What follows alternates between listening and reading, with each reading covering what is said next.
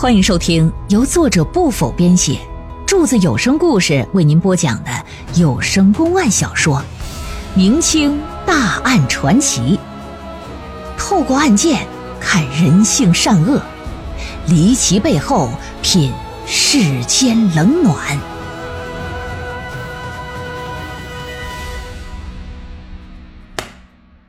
这吴力本以为对方会很恼火，甚至得出口伤人。可现实的情况却恰恰相反，那人停下来呀，没生气，反而转身冲着姐妹俩微微一笑走了。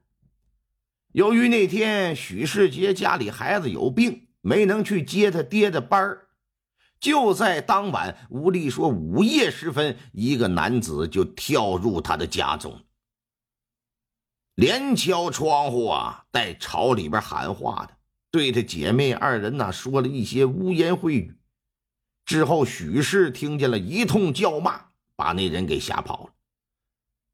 老一听说说，那你听没听那吴丽跟你说那人是谁呀？嗯嗯，说了，说是前街开裁缝铺的儿子，姓费，具体叫什么我忘了。哦，你确定姓费吗？嗯嗯，确定，叫什么我忘了。但姓费这事儿，我记得清清楚楚。那在城里前街开裁缝铺，姓费，这就已经够了。这线索很好找，派衙役上前面打听打听，给传唤缉捕过来。不多时，费记裁缝铺的费老七儿子叫费洪泰呀，被带到衙门里。这小子一看二十出头，还没成亲。个头挺矮，身材瘦弱，是个读书人。不过书读的呀，显然是不怎么样。连续参加三次童子试，连秀才都没考中。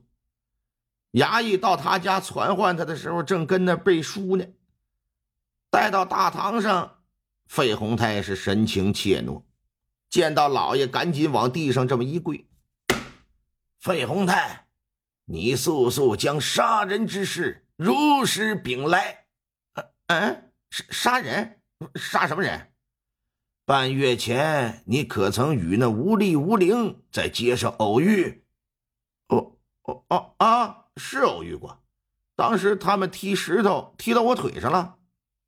那天夜里，有人潜入他家调戏他姐妹，而就在昨晚，他姐妹连同母亲惨死于家中。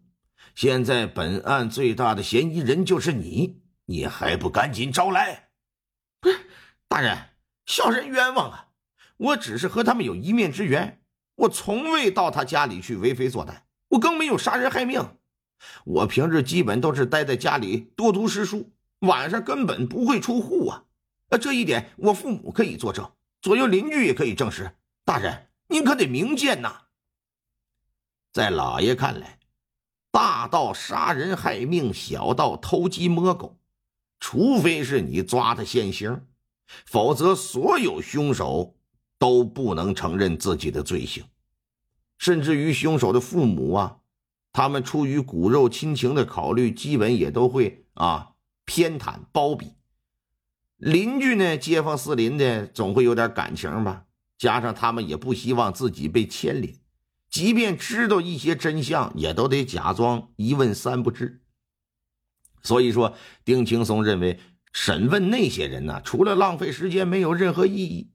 只有想办法让这凶手自己招认才行啊，才能尽快的破案。只见费洪泰不承认入室杀人，老爷下令说：“对他用刑吧。”费洪泰呢？是个文弱书生，上刑后被折磨的是哭爹喊娘、死去活来呀，很快就承受不住，招认了自己是为了觊觎人家许氏和两个女儿的美色，然后夜半三更时分潜入其家中，先奸后杀。丁青松一看他认了，很是满意，只是口说无凭啊。还得说出杀人凶器的下落以及三个头颅所在之地才行。乱说一通，费洪泰先说是扔在城外的烂葬岗子，之后又说扔在自己家茅房的粪坑了，然后又说撇到山上挂在木头树上。总之说了很多地方，老爷都派人去找了，可是查无所获，没找到。那结果就是你小子变本加厉，来吧，接茬用刑吧。眼见他只剩一口气儿了，若是再接着用刑，恐怕呀。不等判死刑，这人就得死在大堂。老爷一瞧，得了，暂且呀，先把他关入大牢吧。就在他这边在琢磨如何寻找凶器和头颅的时候，朝廷一纸调令，就把这老爷给调离应州了。随着他的离开，新任知州又迟迟没到位，许氏母女被杀一案也随之就被搁置下来。许胜发眼见案子没人管呢，就经常到州衙去询问催促，希望能够早日破案，为妹妹和两个外甥女洗刷冤屈。然而州衙里的人呢，却始终呢以新任知州没到任，不敢擅自做主为由，就进行推脱。等了十几天，好不容易把新老爷给盼来，许胜发第一时间就请求面见，并且诉说了家里的事新任知州啊，姓廖，叫廖三强，原是山西延安府安定县的知县，因为爱民如子、公正清廉，因而呢，这就被升到这儿来了，当上知州来了。廖三强一听这案子，一看凶犯手段残忍，至今还逍遥法外，可就挺重视。马上调阅案件相关所有卷宗，对案件进行一番详细的了解。结果呀，发现不少疑点。首先，如果凶手真是费洪泰，他又承认了自己杀人，那为何不说出凶器在哪？为啥还要藏着那三颗脑袋呢？这说不通啊！死罪你都交了，你还差那个吗？其次。